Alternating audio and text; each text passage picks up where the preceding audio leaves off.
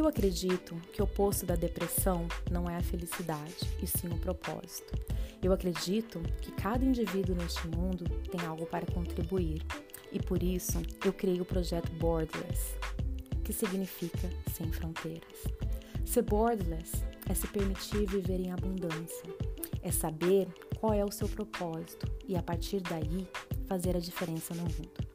Olá, eu sou Alessandra Fernandes, uma empreendedora brasileira que mora na Califórnia e que quer criar uma discussão saudável sobre o propósito de vida.